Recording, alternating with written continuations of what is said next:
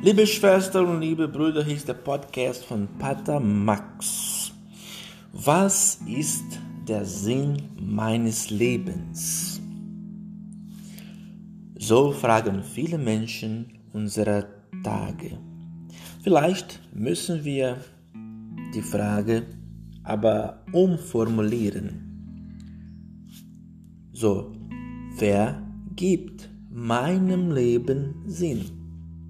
Auf diese Frage lässt sich leichter eine Antwort finden, denn da ist einer, der unser aller Leben gewollt hat und es von Anbeginn an mit seiner Liebe begleitet.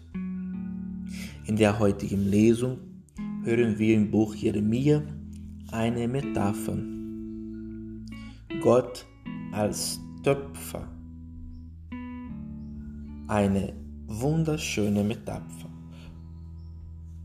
Denn Gott hat mich gewollt und geformt zu einem Gefäß, das nach oben hin offen ist wie eine Schale oder eine Vase.